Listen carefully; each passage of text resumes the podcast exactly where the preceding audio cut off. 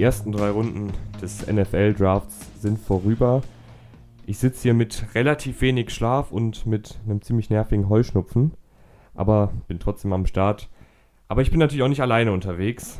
In der Leitung ist noch wie immer Rahman Ruprael. Hallo Rahman. Hallo Tim.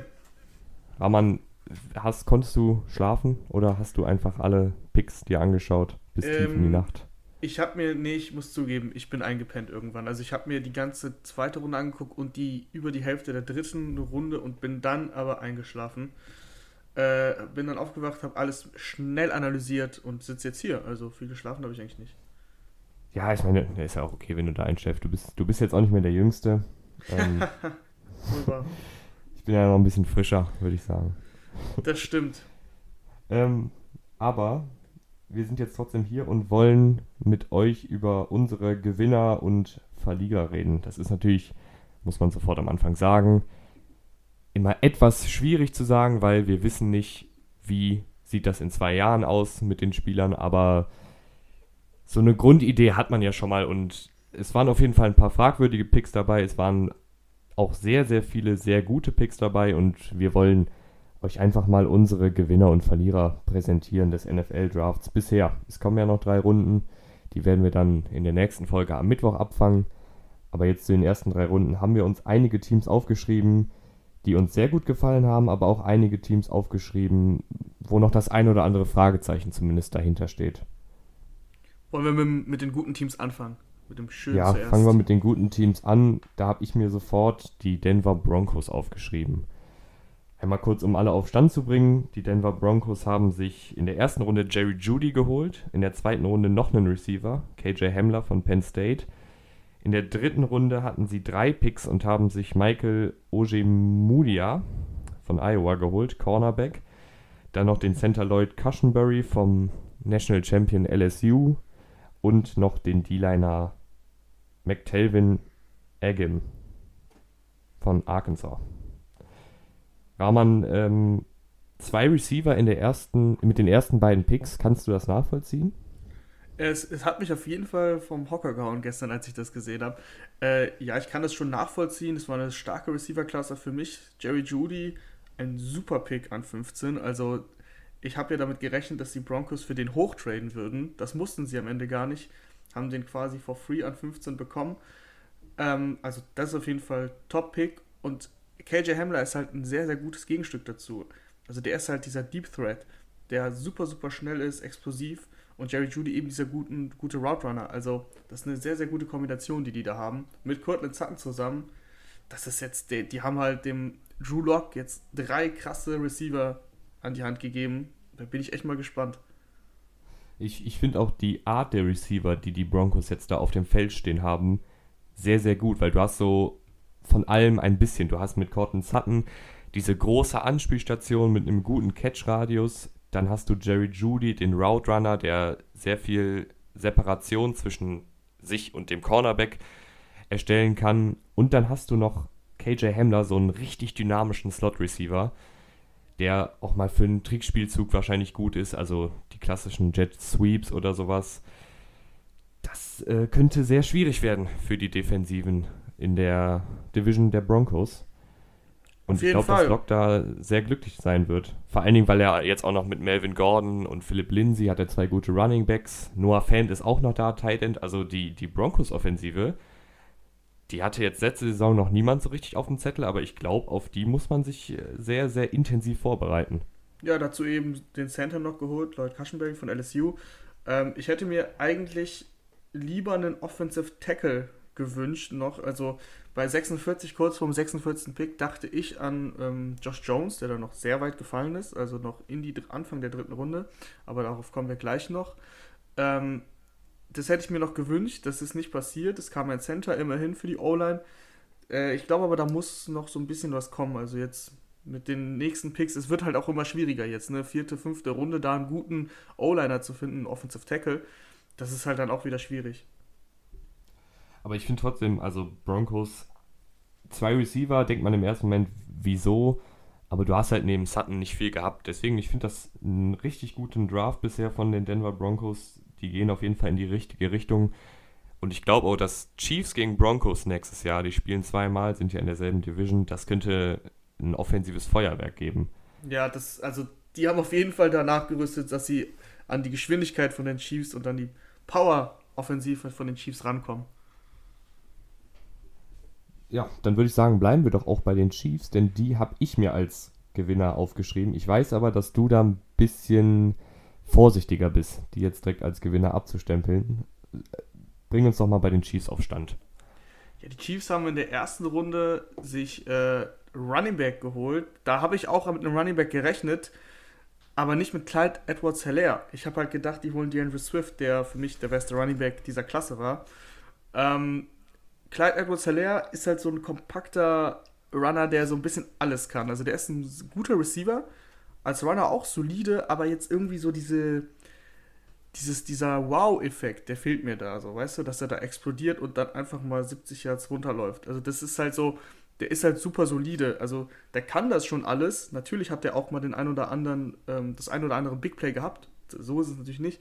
Aber so dieses, dieses Potenzial, dass du das halt häufiger hast, das fehlt mir da ein bisschen. Und da hätte ich halt, ich hätte halt DeAndre Swift perfekt in dieser Offense gesehen. Deswegen äh, finde ich Clyde Edwards Hilaire ein bisschen fragwürdig. Dann kam in Runde 2 Willie Gay Jr., Linebacker.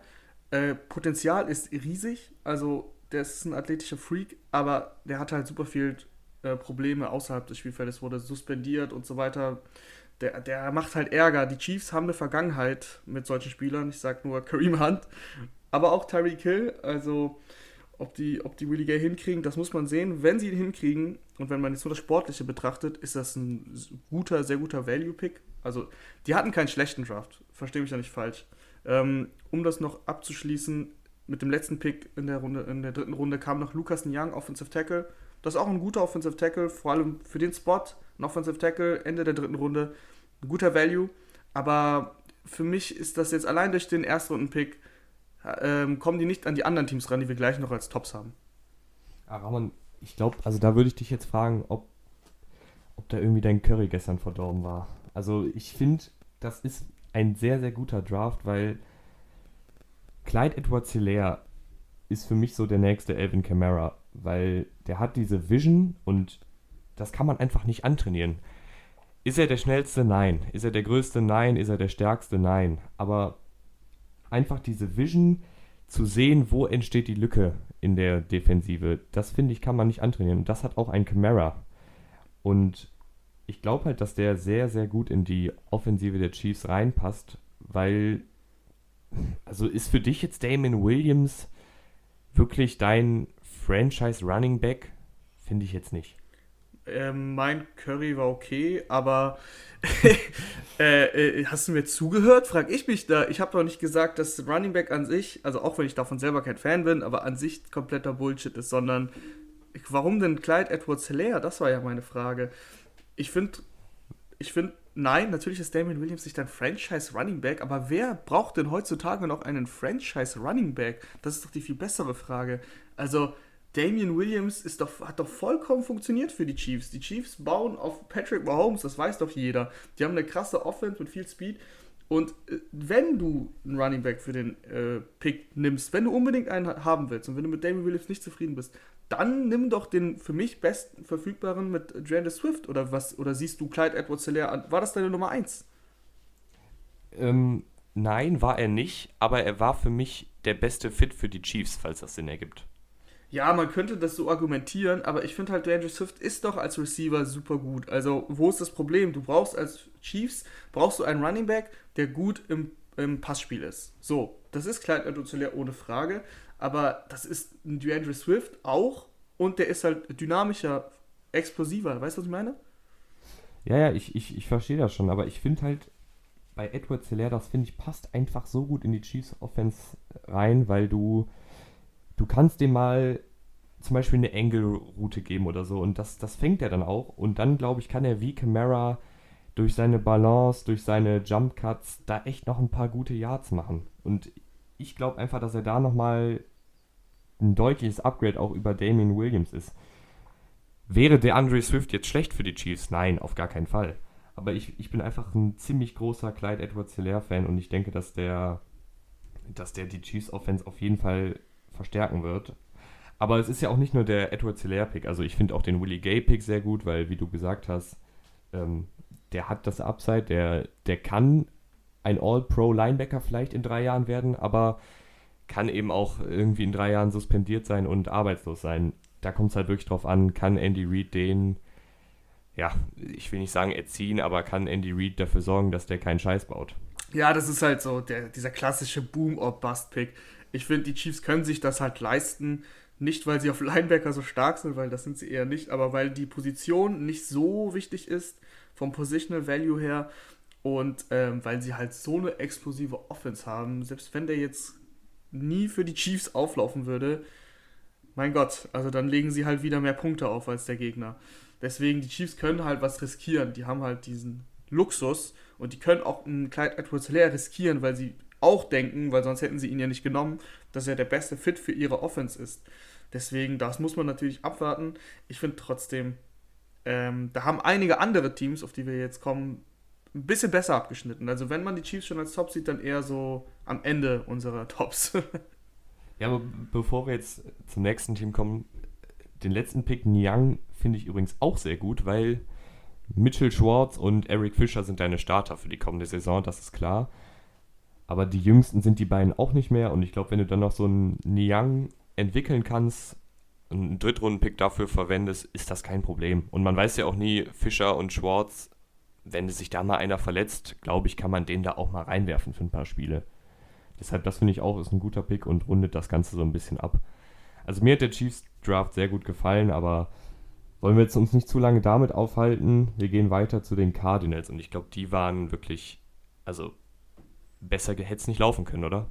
Nee, für die Cardinals hätte es besser nicht laufen können. Ich glaube, die haben selber niemals damit gerechnet, dass dann 8 Isaiah Simmons noch verfügbar ist. Da konnten die dann auch nicht widerstehen. Also es gab halt viele Gerüchte, dass sie vielleicht zurücktraden. Die Falcons waren so ein Kandidat, die vortraden wollten. Aber als dann auf einmal dann 8 Isaiah Simmons da war, nee, da haben sie auch ihre Needs vergessen, Offensive Tackle und so weiter. Nee, den brauchten sie, den haben sie geholt. Dann hatten sie keinen Zweitrunden-Pick. Warum nicht? Ja, die Andrew Hopkins ist sozusagen der Zweitrunden-Pick. Also der Trade war damals natürlich auch überragend. Und als hätte es nicht besser kommen können, fällt noch Offensive Tackle Josh Jones, von, ich, von dem ich eben schon geredet habe, bis an 72, also dritte Runde. Und dann haben sie sich den halt geholt.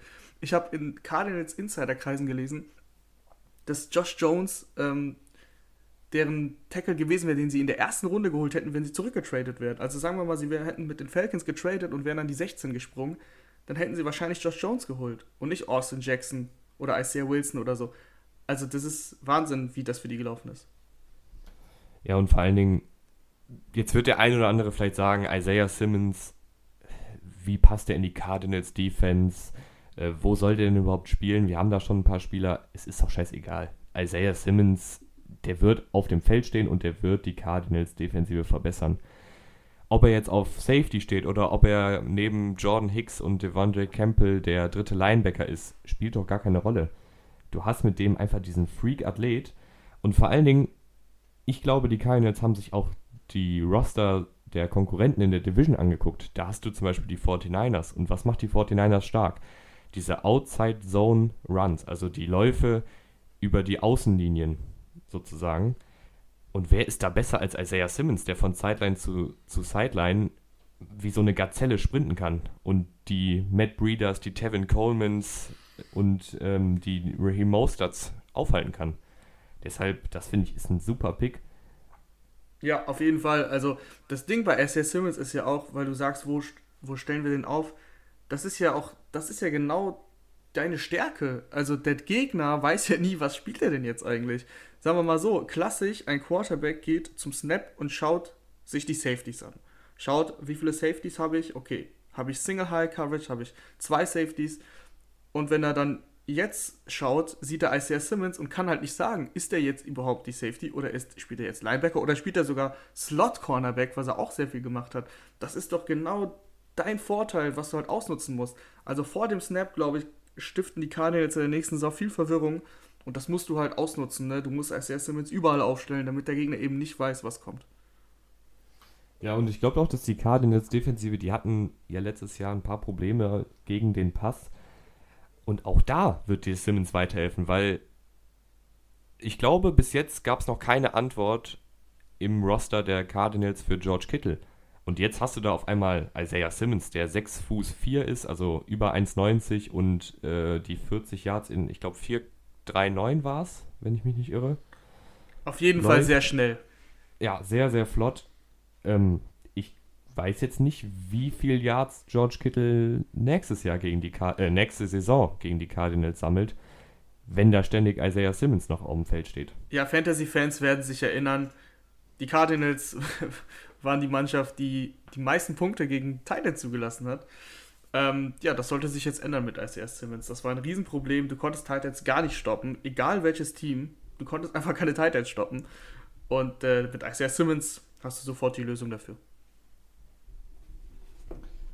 Und dann würde ich sagen, machen wir doch jetzt direkt weiter mit den Dallas Cowboys. Da gab es ja im Vorfeld ein bisschen ja, ich weiß nicht, ob Panik das richtige Wort ist, aber zumindest ein bisschen Unbehagen bei den Cowboys-Fans, als die Meldung rumgeht, dass äh, Jerry Jones, der Besitzer, die Picks ganz alleine und ohne Rat machen will. Jetzt ist das aber, glaube ich, doch ganz gut geworden, oder? Die Cowboys sind für mich, also wenn nicht der Gewinner, dann Top 3 auf jeden Fall. Ich, man muss dazu sagen, dass denen auch ziemlich viel zugefallen ist. Also als ob alle Teams wollten, dass die Cowboys hier die besten Values bekommen. CD Lamp an 17. Das hat kein Mockdraft vorhergesehen. Kein Mockdraft der Welt hat CD Lamp bis an 17 fallen sehen. Das ist schon mal, also die, die dachten sich wahrscheinlich auch so, okay, what the fuck, was passiert hier gerade? Wir können CD Lamp haben. Wir brauchen gar keine Wide Receiver, egal. Also so wie bei, ähm, bei, bei den Cardinals, äh, Isaiah Simmons, lass uns CD Lamp nehmen, weil, Alter, der ist an 17 noch da. Dann kriegst, dann hast du eigentlich dein Need von Cornerback vernachlässigt und dann sitzt du in der zweiten Runde da und auf einmal ist Trevor Dix noch da. Der Bruder von Stafford Dix äh, galt als First-Round-Talent. Wenn nicht First Round, dann Anfang Second Round. Der war aber bis an 51 noch da. Dann holst du halt Trevor Dix. Also der fällt dir halt auch noch in die Arme. Und hatten sie noch einen Pick. Und da haben sie Neville äh, Gallimore geholt, Defensive Tackle in der dritten Runde. Das ist halt ein guter Value-Pick, weil die Cowboys in der Defensive Line Verstärkung brauchen. Sie haben sich verstärkt in der, in der Free Agency mit Poe und mit Jared McCoy, aber die sind beide sehr alt, also du brauchst da junges Blut und da hast du mit Neville Gallimore einen guten Pick gemacht. Das ist äh, auch für die Cowboys sehr gut gelaufen. Ja, ja ich wollte gerade sagen, also Trayvon Dix und Nevin Gallimore, der, die waren in einigen Mockdrafts auch Ende der ersten Runde, Anfang der zweiten Runde. Also, dass du die beide noch bekommen hast, ohne hochzutraden, das ist krass. Lustigerweise hatte ich ja Trayvon Dix an 17 in meinem Mockdraft zu den Cowboys. Ja. Ist dann eine ganze Runde später gegangen. Aber äh, richtig. Aber richtiger Pick sozusagen. Und ich glaube auch, also natürlich hat der eine oder andere gesagt, okay, wieso haben wir jetzt noch CD Lamb? Aber auch das, wie du gerade schon gesagt hast. Nenn mir bitte einen Cowboys-Fan, der das gesagt hat. Wer hat das gesagt? Das hat keiner. Das sagt, wenn das jemand sagt, dann ja, sorry. ja, aber es gab so ja schon so manche, die, die jetzt hinterfragt haben, jo, wieso haben wir jetzt keinen Cornerback genommen? Wir haben ich habe das ehrlich äh, gesagt, Gallup und Cooper. Ich habe das ehrlich gesagt nirgendwo gelesen. Also jeder war, jeder Cowboys-Fan, der in meiner Twitter-Timeline auf, auftaucht und auch jeder Experte war begeistert von dem Pick und ich, da kann man sich nur anschließen. Ja, das war dann auch mein Punkt. Ich weiß ehrlich gesagt nicht mehr, wo ich es gelesen habe, aber ähm, es ist halt einfach manchmal, musst du dir sagen, okay, gehen wir jetzt mit unserem Need oder gehen wir einfach mit dem mit Abstand besten Spieler, der noch übrig ist und das ist nun mal CD Lamb. Aber jetzt muss ich auch sagen, Prescott muss die jetzt eigentlich in die Playoffs führen, oder? Ja, der hätte die auch schon in der vergangenen Saison eigentlich in die Playoffs führen müssen. Vor allem, wenn man bedenkt, wie schlecht die Eagles waren und wie viele Verletzungsprobleme die Eagles hatten. Das ist keine Frage. Du, du hast jetzt eine wahnsinnig starke Offensive. Also, boah, CD Lamb, Michael Gallup, Mary Cooper auf Wide Receiver. Das ist schon eine echt krasse Ansage. Dann eine gute bis sehr gute Offensive Line. Da muss Travis Frederick noch ersetzt werden, aber ich denke mal, das wird heute dann passieren. Ähm, keine Frage. Also ich finde, die Defense ist jetzt auch solide. Die ist jetzt nicht stark, die ist jetzt nicht schlecht, die ist solide. Deswegen die gehören in die Playoffs, die müssen da hinkommen. Eine, ein Szenario noch, wenn Prescott jetzt nächstes Jahr mit dem Franchise-Tag spielt und keine Vertragsverlängerung bekommt und die Cowboys nicht in die Playoffs führt, verlängerst du ihn dann? Ähm, das ist eine sehr provokante Frage, weil das, man muss ja auf die äh, Umstände schauen, warum sie nicht in die Playoffs gekommen sind. Lag es an Prescott oder lag es am, am Team? Das weißt du ja so nicht. Deswegen, äh, das ist jetzt sehr schwer zu beantworten. Wenn Prescott total beschissen gespielt hat, dann verlängere ich ihn vielleicht nicht für das Geld, was er haben will.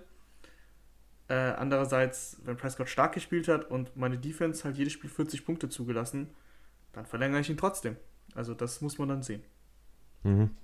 Okay, dann ein Team, was auf jeden Fall auch in die Playoffs kommen sollte, sind die Cleveland Browns. Und die sind bei uns ausnahmsweise auch mal bei den Gewinnern gelandet. Also die werden ja die letzten Jahre immer gebasht für ihre Draft-Picks, obwohl Garrett äh, und Mayfield waren ja gute Picks. Und jetzt sind sie bei uns wieder in den Gewinnern. Was haben die Browns gemacht, was diesen Draft so stark gemacht hat? Ähm, die Browns haben mit den besten Offensive Tackle bekommen, mit Jedrick Wills an 10. Der ist auch ein bisschen gefallen. Da haben viele Experten den auch früher gesehen in der ersten Runde.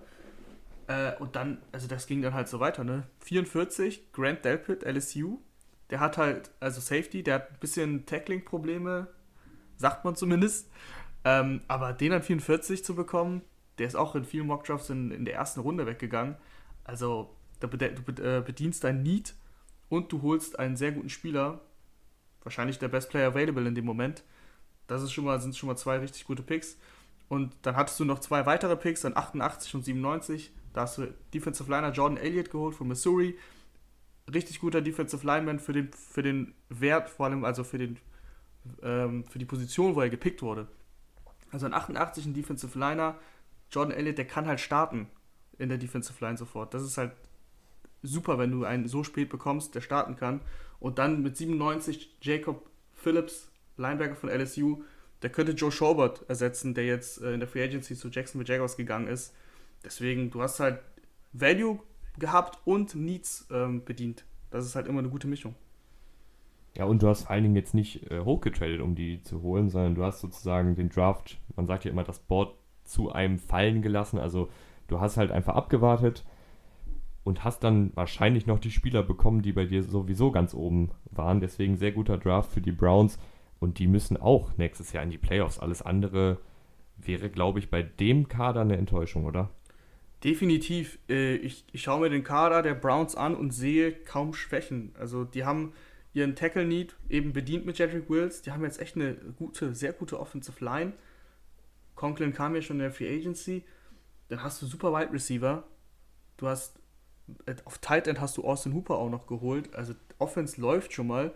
Auch defensiv. Ich meine, Pass Rusher hast du mit Vernon und eben Miles Garrett, der jetzt zurückkommt nach seiner, nach seiner Verletzung, äh, nach seiner Sperre. ja, Verletzung, Verletzung vielleicht Verletzung auch. für Mason Rudolph. äh, und auf Cornerback bist du auch super gut besetzt mit Denzel Ward und Greedy Williams. Super viel Speed und vor allem sind die auch richtig jung. Grant Delpit verstärkt, die, äh, verstärkt das Defensive Backfield. Ey, das ist ein richtig gutes Team jetzt.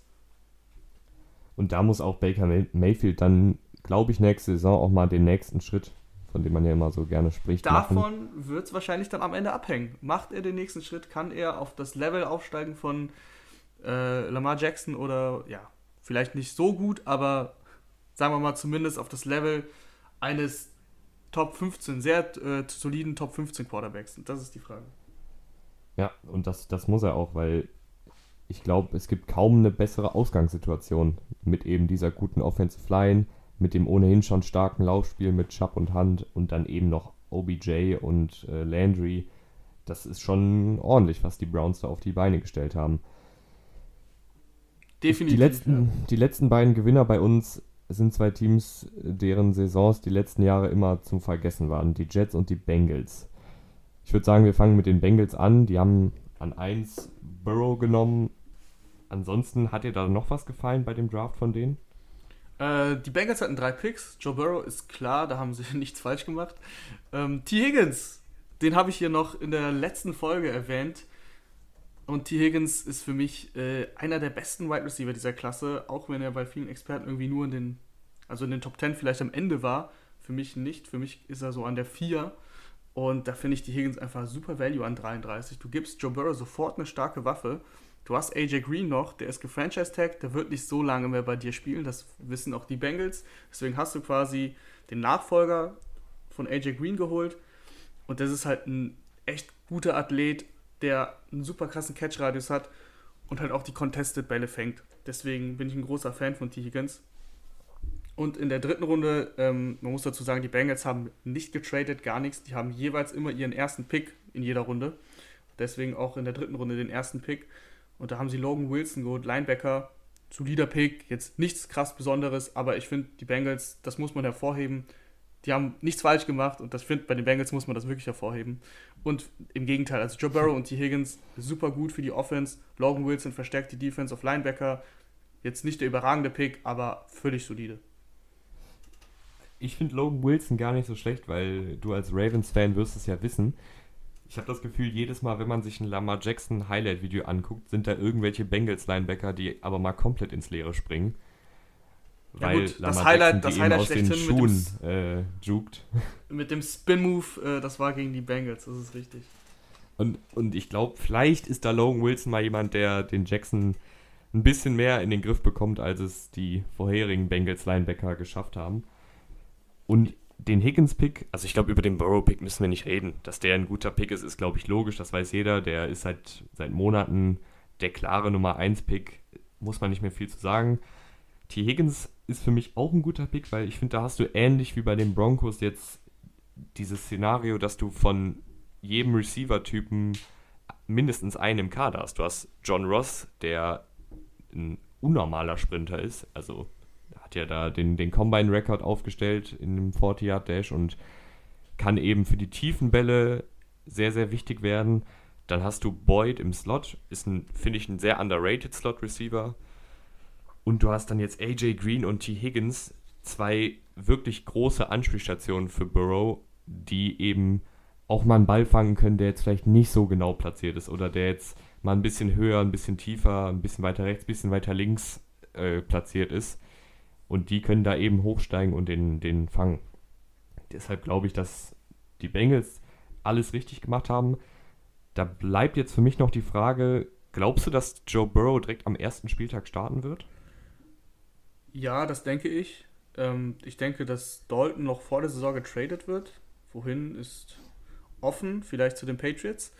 Ähm, um nochmal auf Logan Wilson zu kommen, ja, auf jeden Fall. Die müssen irgendwas tun, um Lamar Jackson zu stoppen. Das ist halt bei Lamar Jackson relativ schwierig. Das kannst du nicht mit einem Spieler machen. Äh, was ich zum Beispiel, was für mich den Draft noch besser gemacht hätte, wäre da eben Josh Jones gewesen. Also ich finde, die Offensive Line der Bengals ist seit Jahren schwierig. Super löchrig. Äh, und wenn du da Josh Jones noch hast an 65, für mich ein super Value in dem Moment. Und du bedienst ein Need habe ich eben schon gesagt, eine sehr gute Kombination. Äh, dann hätte ich halt eben Josh Jones geholt. Dennoch Slope Wilson auch okay. Ja, ich finde, es ist ja immer so eine Sache. Ich meine, wenn du jetzt in der dritten Runde, da kann man auch nicht immer einen Starter erwarten. Ich weiß jetzt nicht genau, was ähm, der Grund war, dass Josh Jones so weit gefallen ist, weil wir haben ja auch gesagt, bei vielen Mock Drafts war er sogar Ende der ersten Runde. Aber vielleicht haben die Bengals da einfach irgendwie was gesehen, was ihnen nicht gefallen hat. Man weiß das ja immer nie. Deswegen die werden ihre Gründe haben und ich, ja, ich, ich würde 50 Cent wetten. Ich würde 50 Cent wetten, dass die mehr Ahnung als wir haben. Deswegen ähm, ja. lassen wir sie mal machen. Dann haben wir noch die New York Jets hier in den Gewinnern. Unser letzter Gewinner. Das war auch eine Katastrophe in der letzten Saison, aber ich finde, manchmal hat man das Potenzial gesehen und du hast jetzt mit zum Beispiel Denzel Mims echt noch eine gute Anspielstation für Sam Darnold. Und das brauchtest du auch. Wen haben die Jets denn noch geholt? Ja, bei den Jets äh, hat man ja am Anfang gedacht, die geht auf äh, Wide Receiver. Für mich war der größte Need Offensive Tackle. Den haben sie bedient. Mit an 11 kam eben Mackie Beckton, dieser Riesenkoloss. Und was ich viel geiler fand, war, als er gedraftet wurde, wurde ja sein Wohnzimmer eingeblendet.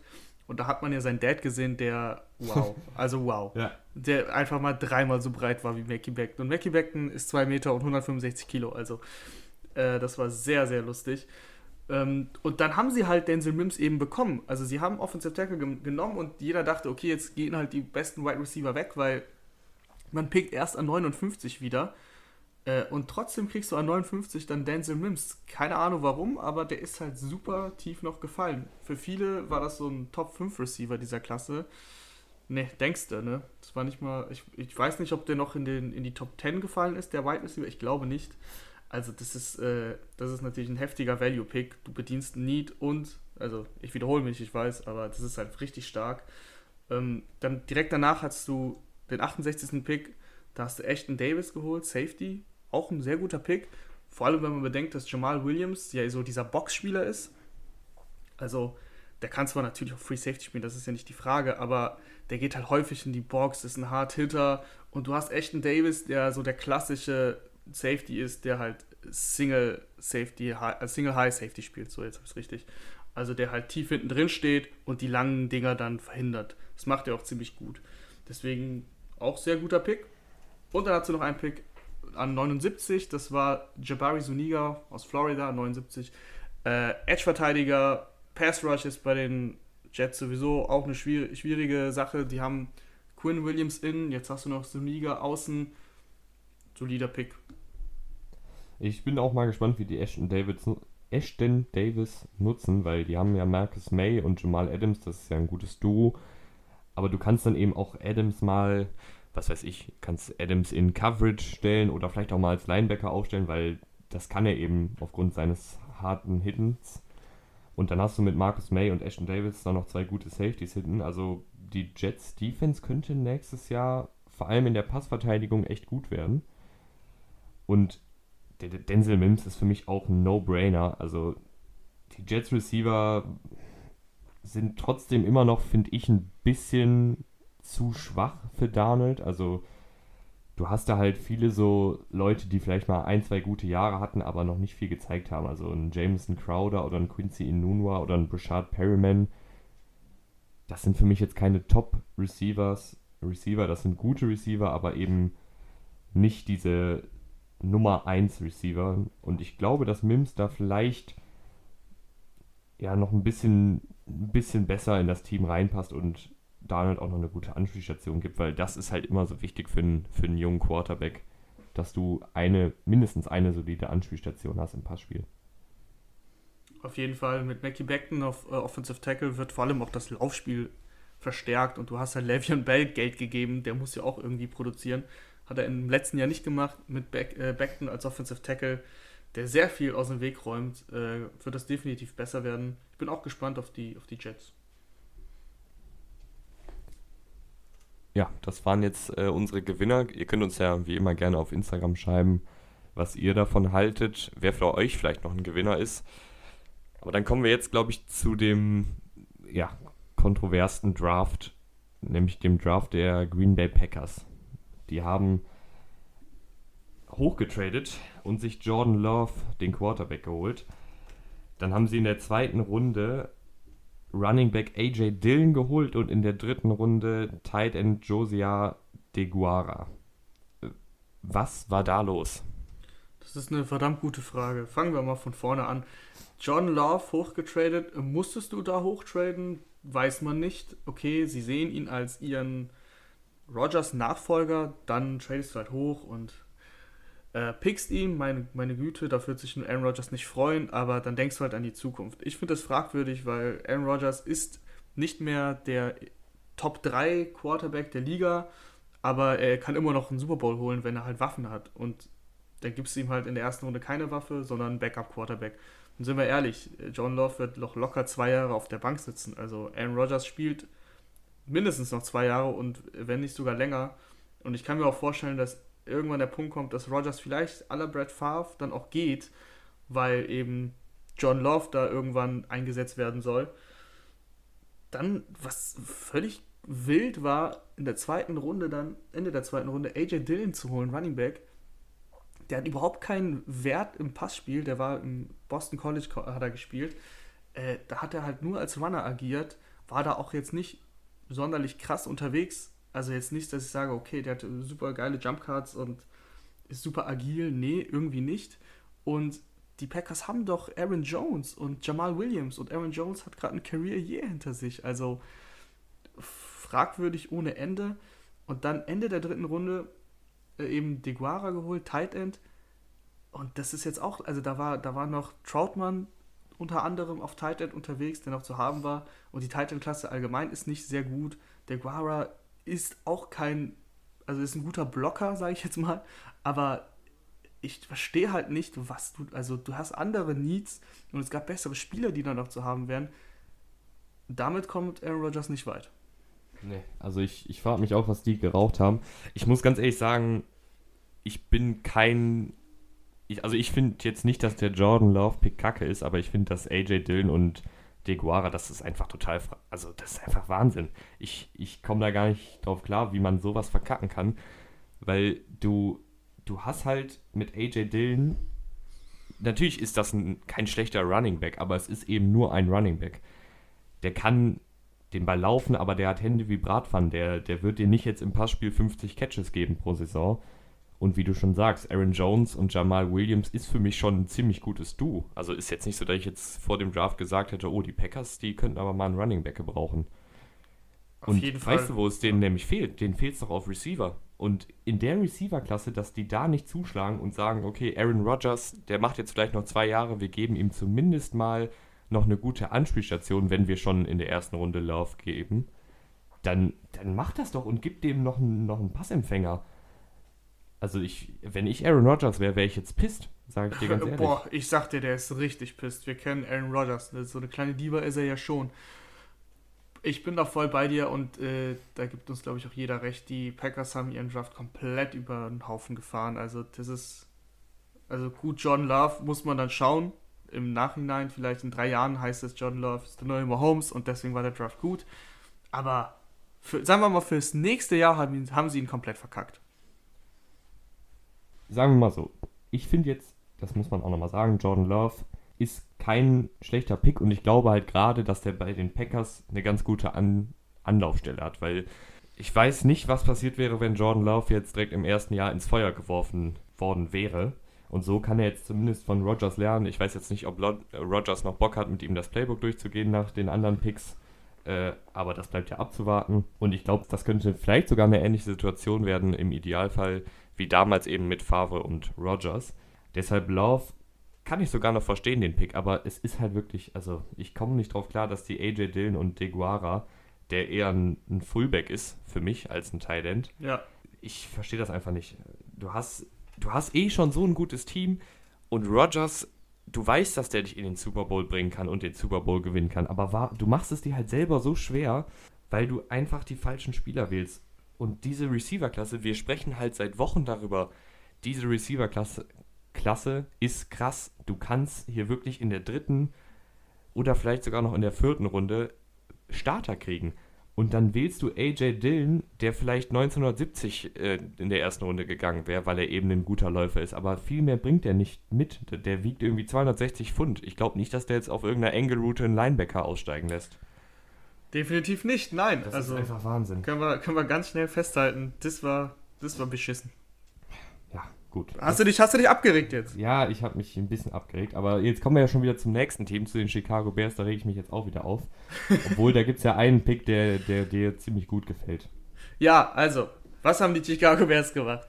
Das fing so an, dass sie ihren ersten Pick erst in der zweiten Runde hatten, Nummer 43. Und äh, wir erinnern uns, sie haben vor kurzem jetzt ähm, den Titan entlassen. Wie heißt der denn noch gleich? Burton, ne? Genau. Ja. Äh, Burton haben sie entlassen und dann dachten sich die Bears, hey, wir haben Burton entlassen, wir brauchen einen neuen Tight End. Also holen wir uns dann 43 Cole Komet, Notre Dame. Für viele der beste Tight End ähm, der Klasse, aber irgendwie war die Draftklasse ja nicht so gut. Das hat man überall gehört, was Tight Ends angeht. Deswegen schon mal fragwürdig, an 43 den ersten Tight End zu holen. Und dann habe ich mir den Kader der Bears angeguckt und die haben 10 Tight Ends jetzt im Kader. 10. Hm. Also das, äh, warum holen die denn, also haben die denn keine anderen Needs, Tim? Ja, Rahman, ich möchte jetzt mich nicht schon wieder aufregen. Versuch mal ruhig zu so, bleiben. Und äh, was hätten Bears, sie denn sonst machen können? Also die Bears hätten für mich auf jeden Fall einen Quarterback holen sollen, weil Trubisky und Foles werden nicht die Antwort sein. Das ist schon mal Nummer eins. Aber du hast halt auch keinen Pick in der ersten Runde gehabt, deswegen sage ich, okay, dann nimmst du vielleicht in der zweiten Runde ich weiß es doch auch nicht. Gib den auf jeden Fall nicht Cole Komet. Was soll denn Cole Komet machen? Ich merke schon, ich kriege wieder einen hohen Puls, aber. ich muss es lange zurückhalten.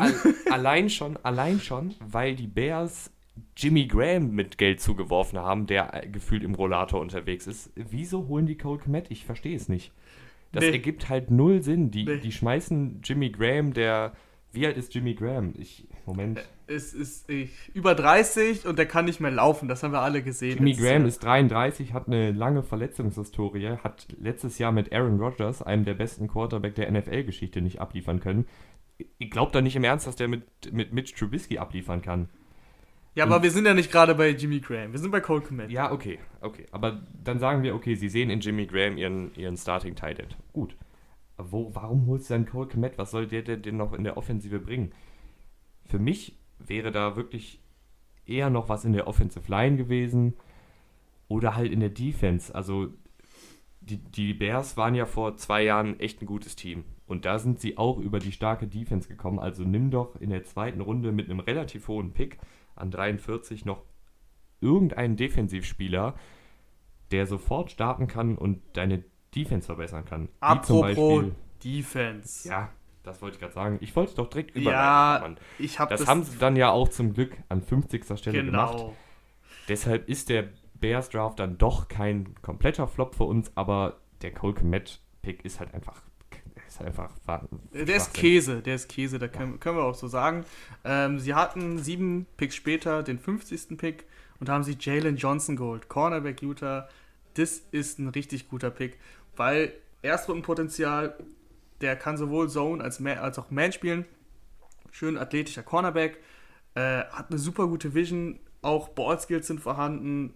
In der super starken Defense der Bears fügt er sich direkt ein, glaube ich und der kann sofort einer der besten Cornerbacks ähm, des Drafts werden, weil er eben, weil die Umstände so gut sind in dieser Defense. Deswegen Jalen Johnson ist ein herausragender Pick für mich. Daher muss man das natürlich so ein bisschen äh, in, äh, wie heißt es, in Verhältnis setzen, den Draft. Cole Komet kacke, Jalen Johnson geil. Deswegen, naja, eher so eine 3 der Draft bisher. Es kommen mir noch ein paar Picks. Ähm, aber ja, Cole Komet haben wir, glaube ich, jetzt alles zugesagt. Ja, also wenn Cole Komet in fünf Jahren äh, der nächste Gronkowski wird, dann entschuldigen wir uns an der Stelle. Aber momentan ist da halt einfach noch ein großes Fragezeichen hinter dem Bears Draft. Vor allem, weil du halt eben so viele Titans hast, das ist das, was mich am meisten stört. Ja, also, du hast auch noch einen Adam Shaheen in der Hinterhand, weißt du, der hatte jetzt äh, eine schwere Verletzung, glaube ich, aber an sich ein talentierter Tight End und der bist, äh, ist auch nächste Saison wieder fit. Deswegen, ja, bin ich schon bei dir. Kolkemet ist schon ein bisschen schwachsinnig. Ja, da ist auf jeden Fall noch ein Fragezeichen hinter. Und dann muss ich sagen, bei den Las Vegas Raiders, da sind auch noch einige Fragezeichen. Nicht, weil die Spieler schlecht sind, sondern weil sie für mich einfach vielleicht sogar ein bisschen zu früh gekommen sind. Also an 12 Henry Rux, das war, glaube ich, die mit die erste große Überraschung im Draft, abgesehen von Simmons dass der an 12 als erster Receiver vor Judy und Lamb zu den Las Vegas Raiders geht. Dann an 19 Damon Arnett, den hatten viele so in der zweiten, dritten Runde. Wir kennen ja die Raiders, wenn die einen Spieler lieben, dann nehmen die den halt auch in der ersten Runde. Das hat man letztes Jahr mit Pharrell gesehen, das hat bisher nicht so gut geklappt. Dann haben sie sich Lynn Bowden in der dritten Runde geholt. Running Back, Schrägstrich Wide Receiver, Schrägstrich Quarterback. Hat lustigerweise letzte Saison bei Kentucky Quarterback gespielt, nachdem sich da alle verletzt haben. Ist, finde ich, ein ganz guter Pick, muss ich sagen, in der dritten Runde, weil das ist so ein typischer. Der ist jetzt nicht der Running Back, der ist jetzt nicht der Receiver, der ist jetzt nicht der Quarterback, der ist einfach ein Athlet. Also, so wie Taysom Hill bei den New Orleans Saints. Wenn Gruden da kreativ mit dem wird, könnte der auf jeden Fall auch einen direkten Impact haben in dem Team. Dann haben sie sich noch Wide Receiver Brian Edwards geholt und Linebacker Tanner Moose. Aber ich glaube, über die letzten drei Picks müssen wir jetzt nicht so viel reden. Fraglich sind einfach die ersten beiden. Also Rux und Annette, was, was sagst du dazu? Ja, also warum die jetzt bei uns bei den Flops auftauchen, ist wahrscheinlich, also was heißt wahrscheinlich, der, Grund ist, eben sind die ersten beiden Picks. Und Annette, Cornerback, boah, an 19, ich denke mir halt immer so, warum tradest du denn nicht zurück, wenn dir ein Cornerback gefällt, der aber vielleicht auch noch in der zweiten Runde zu haben ist? Das ist so mein Problem. Deswegen, ich finde es auch schwierig, Annette an 19 zu holen. Und Hux, äh, Hux, Henry Rux. Rux ähm, an 12 finde ich auch krass, weil du eben mit CD Lamb und mit Judy noch die besten Receiver auf dem Board hattest. Und Rux ist halt super, super, super schnell. Weil die Frage ist, inwiefern kann er noch zu einem Top-Receiver werden? John Ross ist auch super, super schnell. Und wir sehen ja, wie es bisher in der NFL bei ihm lief. Ähm, das ist so ein bisschen so mein Problem. Du hättest halt CD Lamb gehabt. Jerry Judy ist halt nicht der schnellste Spieler. Wenn du nicht, wenn du einen schnellen Spieler haben willst, dann nimmst du halt CD Lamb, der auch super schnell ist. Weißt du, was ich meine? Also, du, du hattest ja die Auswahl. Deswegen verstehe ich das nicht.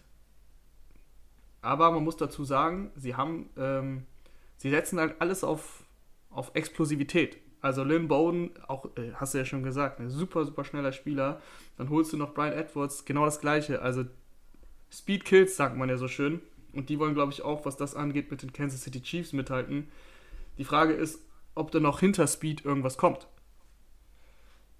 Ja, ich verstehe halt nicht so richtig, wie Rux und Edwards in die, in die Offensivphilosophie der Raiders reinpassen. Weil wir haben letztes Jahr gesehen, die wollen den Ball laufen mit Josh Jacobs und dann wollen die mit Derek Carr das, das kurze Passspiel machen. Also diese schnellen, kurzen Routen auf einen Hunter Renfro, auf einen Darren Waller und Co. Und Derek Carr ist jetzt meiner Meinung nach nicht dafür bekannt, dass der jetzt den Ball zehnmal pro Spiel tief wirft. Also Derek Carr ist ein sehr konservativer Quarterback und einer, der, glaube ich, lieber die, den 5-Yard-Pass nimmt, als den 50-Yard-Pass, der ein bisschen risikoreicher ist. Und Rux ist für mich jemand, der eigentlich nur für die ganz langen Bälle gut ist. Und da verstehe ich dann halt nicht, warum nimmst du nicht einen Jerry Judy oder einen CD Lamb, der auf diesen kurzen und mittleren Routen deutlich besser sein wird als ein Henry Rux. Also ich verstehe halt den Fit in der Offensive noch nicht so richtig. Man muss dazu sagen, man draftet ja nicht nur für die nächste Saison. Und vor allem die Raiders draften nicht für die nächste, also nicht nur für die nächste Saison. Und ich glaube, dass die Zeit von Derek Carr da relativ bald ablaufen wird. Der wird, lass mich mal überlegen, in spätestens zwei Jahren ist er dann nicht mehr Starter. Und deswegen hast du, in zwei Jahren hast du vielleicht einen Quarterback, der eben schon eher tief wirft und dann hast du halt super schnelle Aus äh, Waffen auf Außen und du hast dir diese, für das Kurzpassspiel hast du ja noch einen Waller und hast ja noch einen Renfro. Also das ist ja nicht so, dass du die nicht hast. Deswegen, ähm, ich weiß, was, ich verstehe, was du meinst. Ich glaube tatsächlich, dass Cars Zukunft begrenzt ist einfach in, in Las Vegas. Ja, ich, ich, hätte mir, ich hätte mir einfach jetzt für die Raiders nochmal einen richtigen Number One Receiver gewünscht und das ist halt für mich Rux und Edwards nicht. Die haben ihre Rollen, die, die werden wahrscheinlich auch Yards sammeln kommende Saison. Also ein Rux wird bestimmt mal irgendwann einen 75 Yard Touchdown fangen. Aber der wird halt nicht 100 Catches haben. Ah, die Rux hat halt dieses Tyreek Hill Potenzial und Tyreek Hill ist, hat man auch nicht gedacht, aber er ist jetzt ein Number One Receiver. Das kann Rux auch schon werden. Das ist ja nicht das Ding. Ja, ich, ich, ich sehe es halt einfach noch nicht so richtig. Okay. Aber ich lasse mich gerne überraschen. Ich hätte mir vielleicht sogar einen Quarterback gewünscht an 19. Also Wen hättest jetzt, du da gesehen? Wär, Jordan Love. Ich wäre jetzt nicht, ja, ich wäre, also als Raiders-Fan wäre ich jetzt nicht sauer, wenn die an 19 Jordan Love genommen hätten. Dann könnte der noch ein, zwei Jahre hinter K lernen, soweit man jetzt hinter K lernen kann. Und Mariota, nicht zu vergessen. Ja, ja, ich glaube jetzt nicht, dass Mariota das neue Gesicht wird. So ja, wie Ryan Tannehill letztes Jahr. ich würde es Mariota gönnen, weil ich finde, Mariota ist ein cooler Spieler, aber ich glaube nicht. Nein, ich denke auch nicht. Ähm, und ich glaube, an 19, wenn die da einen Quarterback genommen hätten, hätte es mich jetzt nicht überrascht und ich wäre auch nicht sauer gewesen. Aber gut, John Gruden hatte immer seine eigene Philosophie. Manchmal klappt's, manchmal nicht. Äh, der, die Picks vom letzten Jahr, da war bisher nur Josh Jacobs in der ersten Runde erfolgreich. Also Abram hatte sich ja so schlimm verletzt, direkt am ersten Spieltag war es, glaube ich, und Farrell war äh, ja, Farrell war fast schon als Flop. Bast. Ja, es ist, also es ist erst ein Jahr, also deswegen muss man da aufpassen. Aber äh, genau das gleiche bei Jacobs würde ich auch aufpassen. Äh, ich, ich, ich bin kein Fan von Running Backs in der ersten Runde. Und Jacobs ja, hat schon, klar, hatte schon letztes Jahr, hatte schon letztes Jahr Verletzungsprobleme. Das war sein erstes Jahr. Also wart mal ab. Also solange solange die dem nicht den Monster-Deal geben, à la Ezekiel Elliott oder Äh, Todd Gurley bin ich auch. Und dann ist, er, dann ist er okay. Aber wahrscheinlich wird das passieren und dann ist er ein Jahr später kaputt. Die gleiche Leier jedes Mal. Ja, be bevor wir jetzt wieder in das äh, Thema Running Backs Nee, nee, weiter, weiter. Äh, würde ich da mal würde ich weitermachen. Ja. Und zwar mit den Philadelphia Eagles, die auf jeden Fall, glaube ich, äh, die ein oder andere äh, ich sag mal, fragwürdige Wahl gemacht haben. Willst du uns da einmal anleiten, Rahman? Für mich der Wow-Moment des Drafts bisher. Also, an 53 Jalen Hurts, Quarterback Oklahoma. Wow, also da, da, da saß ich gestern auf der Couch und dachte mir, was zur Hölle, warum? Jalen Hurts, muss man dazu sagen, sehr laufstarker Quarterback, äh, kann halt sehr gut als, ähm, wie, wie sagt man so, oh, jetzt komme ich nicht auf das Wort.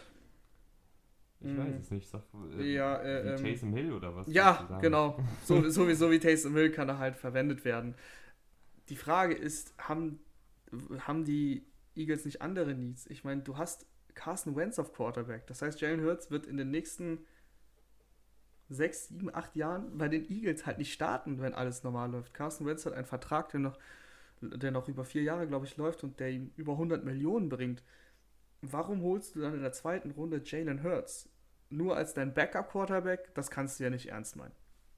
Also musst du ihn ja so verwenden wie, wie Taysom Hill. Das ist ja das, das Einzige, wo du, wo du dir denkst, okay, der ist unser Backup-Quarterback, aber der kann auch zwölf Snaps pro Spiel sehen und dann Jet Sweeps äh, antäuschen oder selber laufen oder eben kurz eine Triple Option laufen und dann ist Wentz eben kurz raus.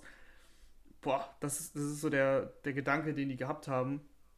Aber machen wir mal weiter, weil die haben ja noch andere Picks gehabt. Jalen Rieger, Wide Receiver an 21, also in der ersten Runde. Äh, Finde ich einen grundsoliden Pick. Da kann man sich drüber streiten, ob jetzt Justin Jefferson die bessere Wahl gewesen wäre. Scheinbar haben die äh, Eagles in Jalen Rieger den besseren Fit gesehen. Ähm, Jane Rieger kann halt outside besser spielen als eben Justin Jefferson, der nur als Slot Receiver bei LSU gespielt hat. Deswegen verstehe ich das schon. Elton Jeffrey ist nicht mehr der Jüngste. Deshaun Jackson ist nicht mehr der Jüngste. Deswegen ist es okay. Und ähm, in der dritten Runde kam noch ein Linebacker dazu, Davion Taylor.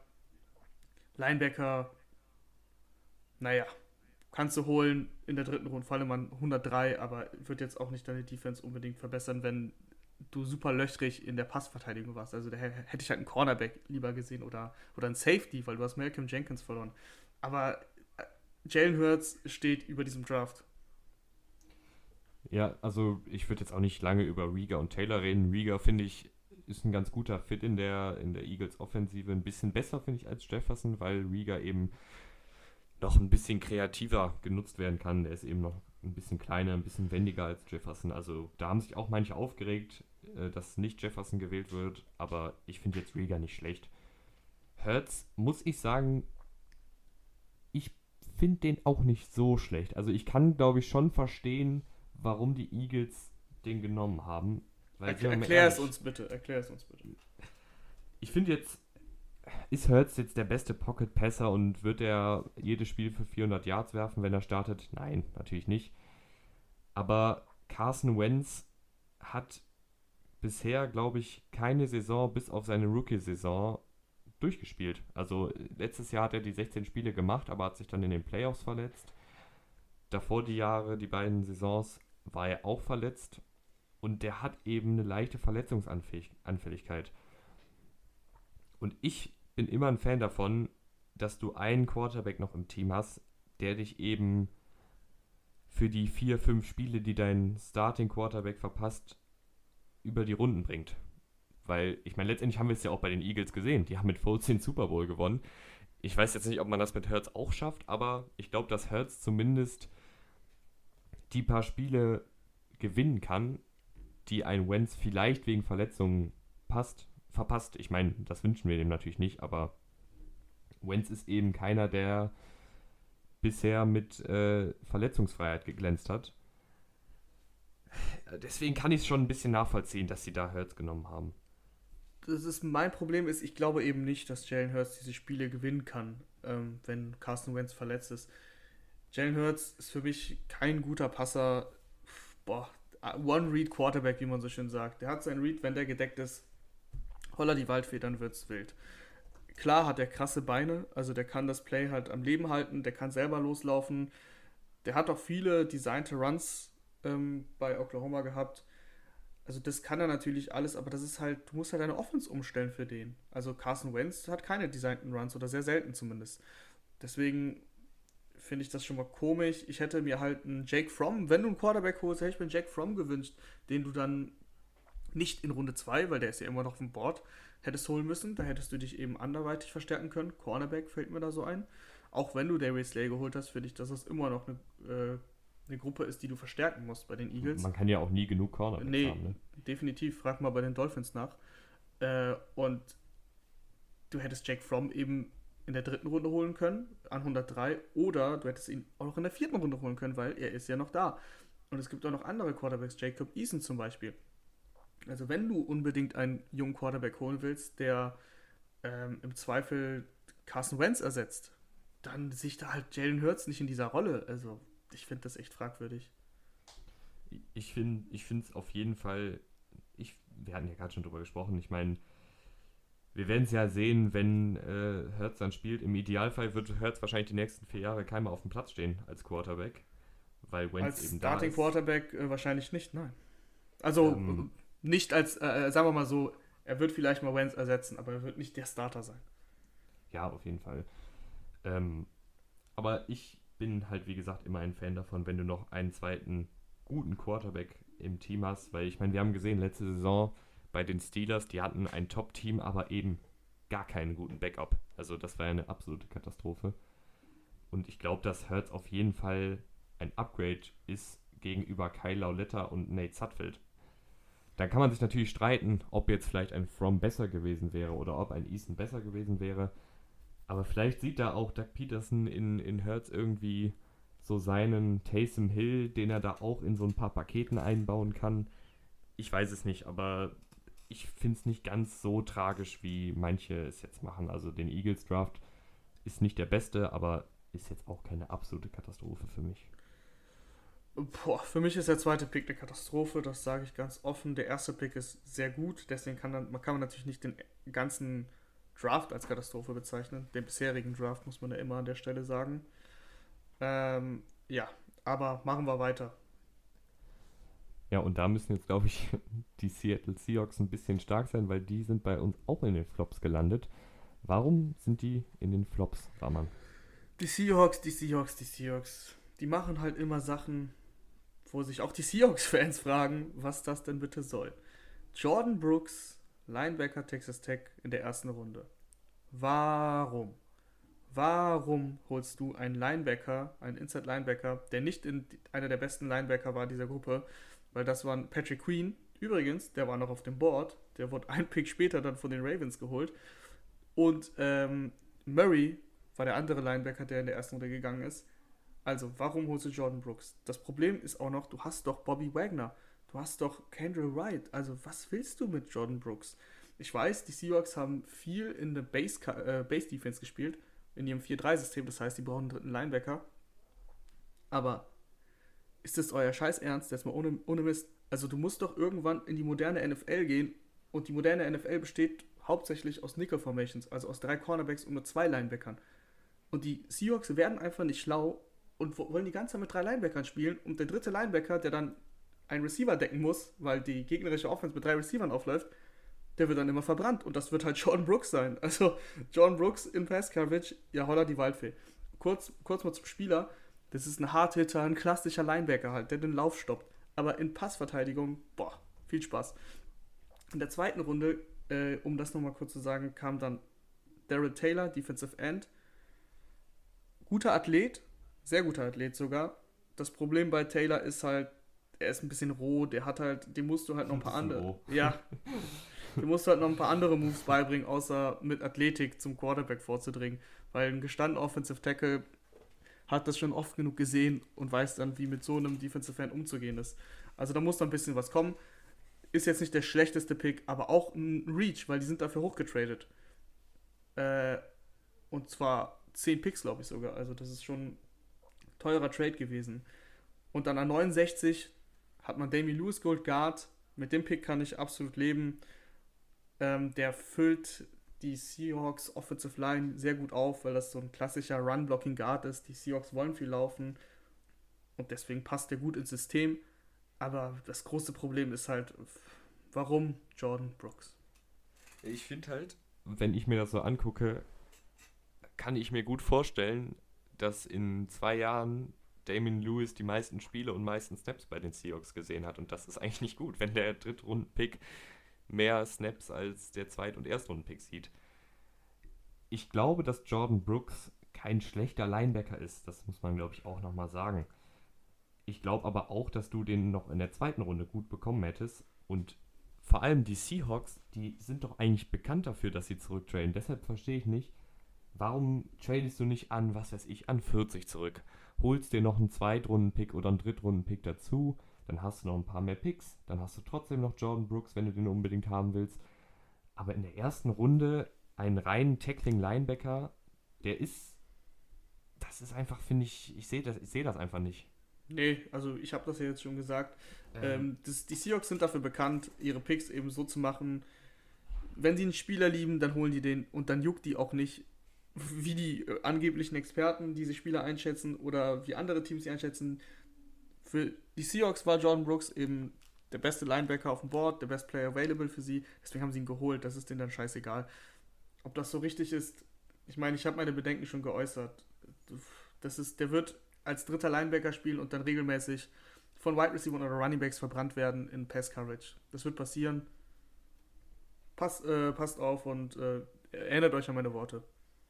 Ich hätte mir auch auf jeden Fall bei den Seahawks noch, noch einen Cornerback geholt, weil wenn du dir die, die anderen Teams in der Division anguckst, du hast da mit den Cardinals jetzt zum Beispiel eine, ein Arsenal an Receivern, die du verteidigen musst.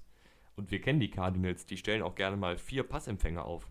Und wenn du da nicht vier kompetente Cornerbacks hast, die einen Hopkins, die einen Kirk, die einen Fitzgerald, die einen Isabella decken können, dann viel Spaß. Also das, das könnte richtig ins Auge gehen. Cornerbacks wären Need gewesen, Offensive Tackle wären Need gewesen, wurde ignoriert für einen Linebacker, obwohl du Linebacker hast. Also ich, ich verstehe es nicht so wirklich, aber ich meine, wir lassen uns ja auch immer gerne eines Besseren belehren und hoffen natürlich, dass keiner der Spieler, die bisher gedraftet wurden, ein Bust wird. Also von mir aus können die alle äh, in, in 30 Jahren in der Hall of Fame sein, das würde ich mir wünschen. Aber wir haben halt einfach unsere Bedenken und ich hoffe, ihr versteht das. Ihr könnt uns natürlich auch gerne äh, eure Meinung sagen. Also wenn ihr jetzt denkt, Jordan Brooks äh, ist der nächste Brian Urlacher, dann äh, schreibt es in die Kommentare bei uns und ähm, schickt uns Privatnachrichten. Wir sind da sehr gespannt drauf. Und das wäre es dann auch schon wieder gewesen mit der heutigen Folge. Ich hoffe, euch hat es gefallen. Das wäre es dann jetzt von mir. Rahman, hast du noch irgendwas zu sagen? Ähm, nee. Hat mir, hat mir wieder viel Spaß gemacht und danke fürs Zuhören. Dann bis zum nächsten Mal. Ciao. Ciao.